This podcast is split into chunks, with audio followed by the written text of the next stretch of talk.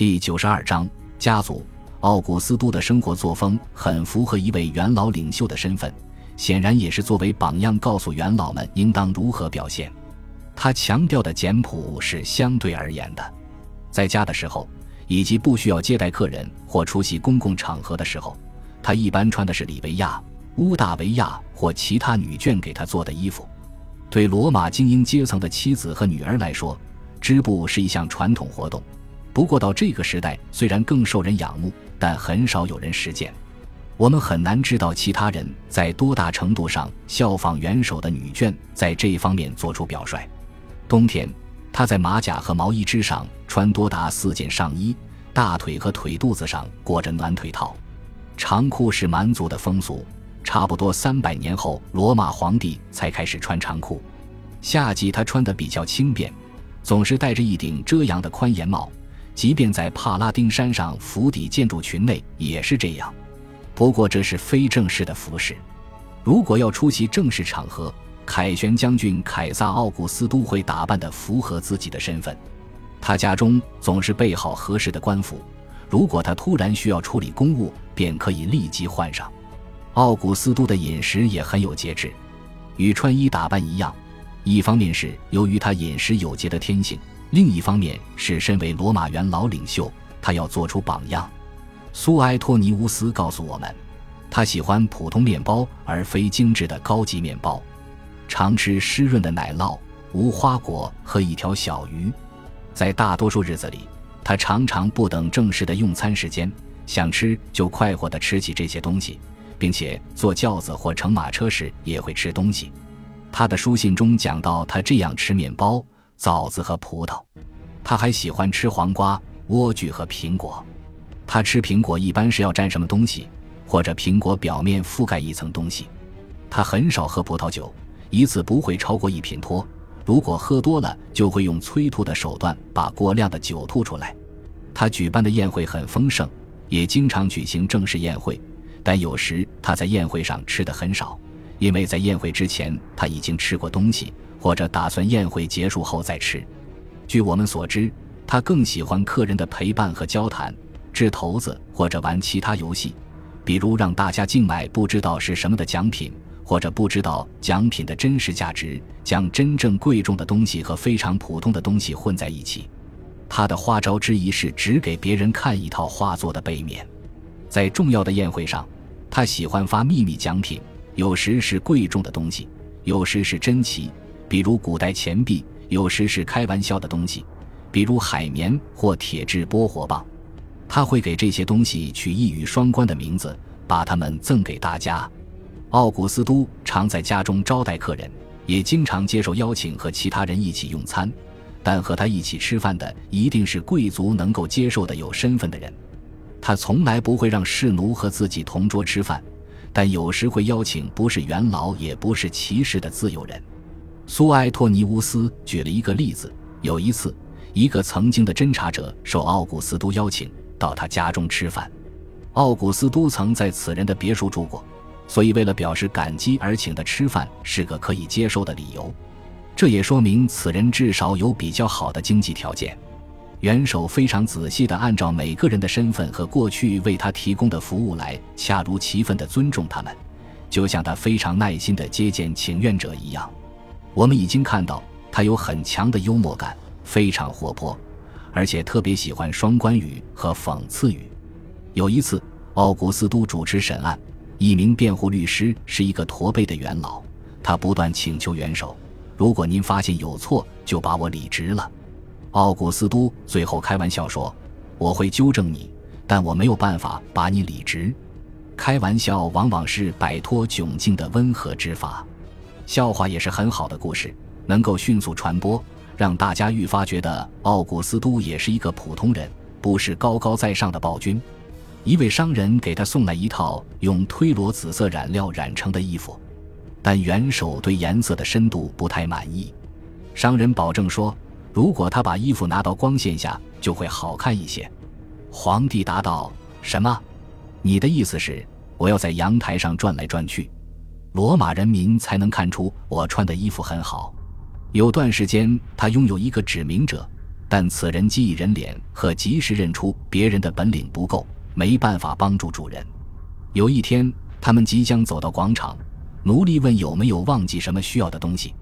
奥古斯都说：“你最好拿一些介绍信，因为你在那儿谁都不认识。”奥古斯都的笑话有时很尖刻，但按照当时的标准，从来都不会显得恶毒。更重要的是，他虽然会挖苦人。但从来不会同时做出残酷或专横的行为，这与他在三头同盟的时候迥然不同。那时的他会下令处死别人，还会开玩笑说他们将成为食腐鸟的饲料。奥古斯都在幽默时从来不会故意展示或者滥用自己的权利，就像他在处理国家大事时不会这么做一样。他也愿意让自己成为一些故事的靶子，受人嘲笑。据说有一次，他遇见了一个长得非常像自己的人，于是元首问这人：“他的母亲是不是在罗马待过？”那人说：“没有，不过他父亲经常到罗马。”奥古斯都和其他人打交道时的温和与礼貌，或许反映了他的真实性格以及明智的政策。他慷慨与友善的举动很容易被口口相传。有一次，他听说一位地位不高的元老眼瞎了。打算自杀，凯撒·奥古斯都几乎不认识这人，但还是去到他床前长谈一番，劝他改变主意。他的同情心和不厌其烦的帮助他人都超越了正式职责，但非常有助于劝服人们接受他的统治。很多事情元首都是在公开场合完成的，所以有很多故事流传下来，讲述他的小缺点和怪癖。他一般遵循尤利乌斯·凯撒的建议。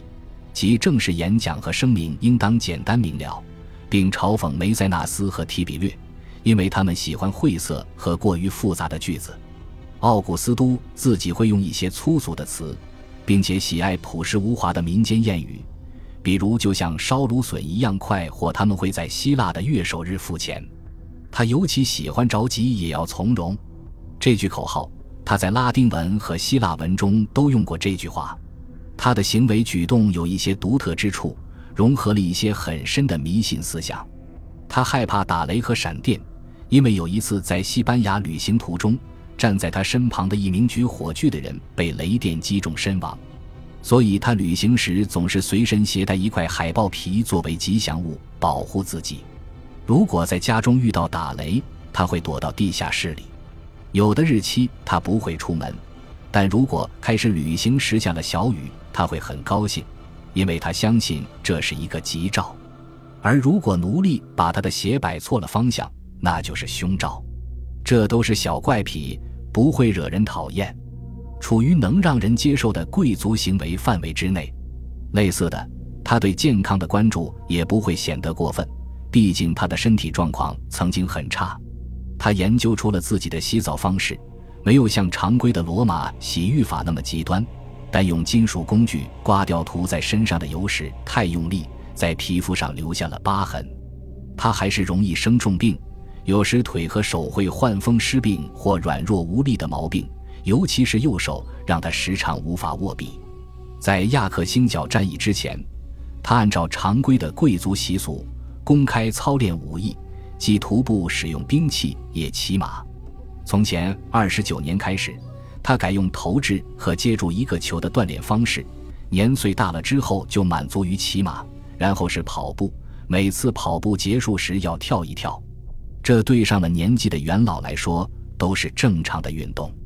奥古斯都的生活方式和他的举止风度、果断行动一样，塑造了一个正常的、受尊重的、任何事情都不会做得过分的罗马贵族形象。锻炼和元首生活的很大部分内容一样。是公开进行的，他的家庭生活作风也是为了证明他拥有领导国家所必须的性格。在帕拉丁山上的建筑群内，凯旋将军凯撒·奥古斯都给了自己一个私人房间，他给这个房间取名为“工房”或者“叙拉古”。他时常来到这个房间，其他人都不可以打搅他，他会躲在那里享受片刻的安宁，或者详细筹划立法或其他项目。他的另外一个很方便的躲避处是一个士奴名下的一座别墅，就在城市正式边界之外。公元一年一月一日，盖乌斯·凯撒就任执政官。此时他还在遥远的罗马帕提亚边境，所以就职典礼的职责落在了他的同僚卢基乌斯·埃米利乌斯·保卢斯身上。保卢斯是奥古斯都的外孙女尤利亚的丈夫。元首的习惯是在举荐自己的亲戚竞选官职时，向选民推荐他们，并说如果他们有资格的话。在顾问们的辅佐下，盖乌斯表现不错，而且帕提亚人也没有与罗马公开交战的胃口。奥古斯都的养子和帕提亚国王会面谈判，双方各自举行阅兵，请对方观看，然后在幼发拉底河两岸举办了奢华的宴会，和平得以确定。由罗马提名的人被安插到亚美尼亚王位上。公元两年，十九岁的卢基乌斯·凯撒离开罗马，去往西班牙，这是他的第一个行省总督职位。西班牙已经没有战争威胁。所以他可以在安全环境内积累经验。途中，他经过纳伯讷高卢，在马西利亚稍事停留。毫无疑问，在旅途的每一站，当地人都会热烈欢迎他，还有长长的请愿者队伍等待着他。这位年轻的皇子在为履行公共职责做准备，不料命运横插一手，这个少年在马西利亚病逝了。奥古斯都伤心欲绝。但暂时还能感到宽慰，因为他的另一个养子不断取得成功。但东方出了麻烦，盖乌斯的幕僚受到丑闻的冲击，劳里乌斯被指控接受外国君主的贿赂，自杀了。罗马人在亚美尼亚也好景不长，一大群民众起兵反抗新国王，这并不奇怪，因为他是米底人而不是亚美尼亚人，受到当地贵族的怨恨。公元三年。盖乌斯率军去镇压亚美尼亚的叛乱，但在攻打一座不知名的设防城镇时，他不明智地亲自去与敌军首领谈判，被奸诈地打伤。他的伤情很重，无法治愈。在秋季和冬季，他的伤势越来越重，行为也变得飘忽不定。有一次，他写信给养父，请求允许他退隐，这和差不多十年前提比略做的事情一样，有些奇怪。但对一个二十出头的青年而言，更显得古怪。公元四年二月二十一日，盖乌斯·凯撒去世了。意大利和外省的许多社区和元首一起公开哀悼他。两个早逝的青年得到了极大的荣誉，甚至超过了德鲁苏斯。又有两个骨灰瓮被安放到奥古斯都陵寝。六十七岁那年，凯旋将军凯撒·奥古斯都孤零零地守着自己的哨兵岗位。感谢您的收听，喜欢别忘了订阅加关注，主页有更多精彩内容。